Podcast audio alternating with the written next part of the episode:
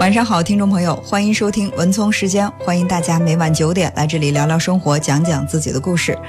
前段时间热播的《我的前半生》当中呢，会有一段闺蜜情呢，让很多人大受感动。那在现实生活当中，也的确有很多的女性愿意为闺蜜挺身而出。但是什么样的事情可以挺身而出，什么样的事情不应该挺身而出呢？我们来听听今天发生在阿达和玲玲之间的故事。哎呦，玲玲，你怎么这么晚回来呀、哎，别提了，我闺蜜小卓，哎，她不是谈了个男朋友吗？那男的呀是个大渣男，小卓跟他分手，他死缠烂打。那天拦着小卓，差点动手。你说怎么有这么渣的渣男？哎呦，你说这人跟你有什么关系啊？当然有关系啦，小卓是我闺蜜呀。这两天小卓怕那男的再纠缠她，让我陪着她回家，我把他送回去，我才回来的。哎呦，我的姑奶奶，你以为你是侠士呢？你能保护得了他？你可别给我捅娄子啊！乖乖的，离他们远点儿。阿达，没想到你这人这么不讲义气。闺蜜有难，我就不能管了？我当然要管，这是我的责任。你管得了吗你？人家俩的恩怨，让人家自己解决去，你别瞎掺和。那男的要是真有问题，到时候连你一块恨。要闺蜜是干嘛的？不就是这个时候挺身而出的吗？我这个时候躲起来，嘿，你怎么这么自私呢？我还指望关键时刻你出马呢。他们俩好好的谈恋爱，怎么搞成这样？你知道吗？你管得了吗？别这么自不量力了，好不好？我和小卓是好闺蜜，她现在有难，我肯定义不容辞呀。没想到阿达这么明哲保身，太没有担当了。该管的管，不该管的也管，永远摆不正自己的位置，自己以为自己是谁呀？好的，那听过这个情景剧之后呢，我们能够感觉得到，这个玲玲确实是一身的义气啊。但是如果说阿达是一个不讲义气的人，是不是对他有点冤枉呢？我们来听听今天我们的情感专家王克老师怎么来分析这个事儿。本期嘉宾王克，知名实战派心理专家，资深心理培训师，全国高级职业生涯规划师，家庭治疗师，有近一万余小时的案例积累，在婚姻情感、家庭咨询、职场发展、人格成长、神经官能症等问题积累了丰富的经验和独到的咨询视角。你好，王老师。你好，文聪。呃，听到刚才的这个情景剧，你觉得这个阿达和玲玲他们之间是这个玲玲太过于义气了，还是阿达真的是又事不关己高高挂起，像玲玲说的有点明哲保身了？嗯、我觉得他俩这个吵架是必然的。为什么是必然呢？你看啊，就比如说玲玲帮她闺蜜出头，嗯其实玲玲那种我们可以觉得那种英雄主义也好，这个讲义气也好，她正在觉得自己做了一个很棒的事情。嗯。对吧？觉得自己做了一个很棒的事情，正回来准备来向阿达展现自己的这种价值也好，嗯。甚至那种有这些夸张的成分也好，嗯。呃，但他内心里面一定是很爽的，嗯。但会发现阿达直接一盆冷水给他浇下去了，而且对他所展现出来的价值，但是阿达给他流露出来的是轻视，就是你你能你怎么这么愚蠢呢？对啊，你 怎么这么笨呢？这是你应该做的事情吗？哎，其实我们就会发现，当这两个对话在开始的时候，就注定了一定会争吵，以争吵来结束。嗯因为一方展现一个要价值，一方否定了这个否价定价值。嗯嗯，其实这个玲玲也有她自己的这个为难之处。你看这个，毕竟是好闺蜜嘛，两个人整天你好我好的，我也知道哈，这个闺蜜要好起来的话，两个人上个卫生间都要手拉手一起去。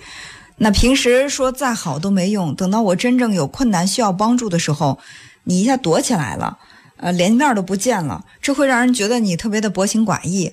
所以我觉得玲玲的这个做法，嗯，也没有太大的这个问题。但是作为阿达来讲，阿达错了吗？我觉得也没有啊。你看，他也是担心。你说玲玲作为一个弱女子，假如说她的闺蜜谈的那个男朋友就是性格比较极端的话，一旦就是有一些暴力行为吧，我们想想的可怕一点儿，其实单凭他们两个人是无力反抗的。所以说，她的这个保护其实也起不了什么作用，还会把自己呢也卷到这个事情当中来。嗯，其实是这样，我觉得每个人可能立场不同，而且解决问题的方式不同。呃，我会觉得我们不会去说谁对谁错，深层来说，可能是两个人的价值观，包括对于友情的这样的定位，包括可能呃平时的很多事情的处理的方向的差异。嗯呃，不过我觉得，说实话的，我在心里，我不说这个阿达的态度哈，就是从从他的这个道理上来讲，我是比较站阿达的。我我不觉得我是一个薄情寡义的人，但是我觉得，呃，在去帮助一些人的时候，首先要量力而行，第二呢，就是要分清界限，就是你跟一个就是有这种就是比较危险的这种。呃，行为的这种暴力呃暴有暴力，这个最起码有暴力企图的这个人，你去跟他对抗，嗯、不管是你也好，还是你的闺蜜也好，你们都不行。那为什么不去建议你的闺蜜有一个其他更好的一个处理方法，而是说你非要去陪着她，这是最好的办法吗？我觉得这个其实作为玲玲来说，应该去思考一下。只是说这个阿达他的这种表达方式，是不是就让这个玲玲有点难以接受？嗯嗯，所以刚才其实文聪说的，可能说到是一个在关系里面的边界的一个问题。呃，玲玲可能跟对于朋友、对于闺蜜的这种边界，可能她的心理距离、心理空间更近，可能她更希望跟别人融合在一起，甚至我们身边是有这样的人的。嗯，呃。他会觉得你的事儿就是他的事儿。嗯你看我们呃在同事在朋友里面，就你自己家里面有个事儿，他比你还操心呢。嗯对吧？你有个红白喜事，他给你跑前跑后的。哎，就是我们身边有这样的人，嗯，这种人事实上他经常会让你很温暖，对吧？但事实上这种人也会很累，也会付出很多，但可能，呃，有没有结果不好的呢？这种人有些时候结果也不好，为什么？就比如说，你看我们常常在中国有句古话说“书不见亲”，嗯对吧？两口子这我们会看到有些人，人家两口子跟他吵架呢，吵得凶，甚至说闹离婚，打得头破血流的，这个人可能是一方的朋友，马上冲过去，然后开始，呃，帮助他的这一方。但是这两个人很快就和好了，嗯这两个人很快和好了，最后两个人想起来说，诶，我们俩的事儿你在这参与什么呢？最后这两个人相反都不舒服，嗯而且这两个人他本身去帮别人的，最后他变成了受害者，所以我觉得这是一个呃心理边界的问题，就是如何去把握这个度，可能真的很重要。所以从这个角度上，阿达可能给玲玲给的建议，如果说能从哎就是这种疏不见亲呀，或者说呃帮忙如何适度啊，可能从这个角度，甚至阿达先不要给他讲这种道理。但，我们可以想想，玲玲来的时候，她本身是有炫耀的成分在里面的。嗯你看，说我多棒，我帮我闺蜜出头了，就是我干了个见义勇为的事儿。她可能是有炫耀的。如果说阿达先接住她这个情绪，说哇，说的这个呃媳妇儿就是很棒，这个一般女人都不会这么做，这个女中豪杰，对吧？先给到她，给到她以后，但是阿达在表现说说你以后再有这种事情，你要给我说，我会很担心的。就是再把你的底层的这种关心给到她，是不是这个时候玲玲再去听你说的很多的东西，她会接受了，因为她要的那些东西你充分的满足了以后，所以我们经常说。在沟通里面呀，我们现在你看很多人都在学沟通，包括现在这个讲，你看好好说话，什么各种各样的培训都在教别人说话。但事实上，在我看来，其实说话本身不重要，情感才是最重要的。那我们经常跟别人沟通，我们会发现，当你对这个人情感有信任，有很好的这种情感的通道的时候，对方说什么你都会觉得很开心，你都会接受。但当你如果一开始你就这个人看不对眼，就是你会觉得，或者是你们心曾经有隔阂，那这个人说什么你都会想给他挑刺儿。所以语言没有绝对的对错，道理也没有绝对的对错，唯一能够决定对错的就是情感的通道的通畅不通畅。对，再一个，你的是情绪是怎么样的一种方式来表达？对方是满腔热情，然后你是兜头的一盆凉凉水哈，让他觉得我的行为不仅不是够义气，反而是在你看来是特别愚蠢的。其实我觉得能够建立一个更好的一个交流平台之后，呃，阿达才可以更好的把他自己想表达的意思表达出来。你就包括我们其实，在帮助人的，就是以玲玲她现在的这种状态，呃，我可我可以感觉到做一个推测，做一个预测，她在生活当中，她应该也是属于是那种一点就着的那种讲义气，然后或者说情绪化的人。那么在她的闺蜜和闺蜜的男朋友，他们两个的这个事情当中，她可能会一直是站她这个闺蜜的，哎，就是那个我这个闺蜜没错，全是那男人的错。但是他们两个之间的感情究竟是怎么样？就是为什么她跟那个男孩分手之后，那男孩能够表现出来那样的一种那么强烈的一种愤怒的情绪？这个其实。真的不是你玲玲能够知道，也不不见得是你能够劝得了的。所以在这个时候，我觉得适度的跟这个闺蜜在这个关键时刻划清界限，真的是很有必要的一件事情。那好，那最后呢，王珂老师再分别给这个阿达和玲玲一些呃比较具体的一些建议吧。就就这个整个的事件，包括玲玲和她这个闺蜜的相处，跟阿达的相处。嗯，当然我我还是那句话，我并不说是谁对谁错，我觉得呃人是要有一些侠义的精神的，对吧？在关键时候是要能够挺身而出，挺好的。但是对于玲玲来说，因为你看，呃，这个事情你最终的目的想要什么？就是玲玲可能在那个此时此刻她没有目的，她就说 OK，这可能成了他一个驱力了。当这种情况发生的时候，他一定要奋不顾身的扑上去。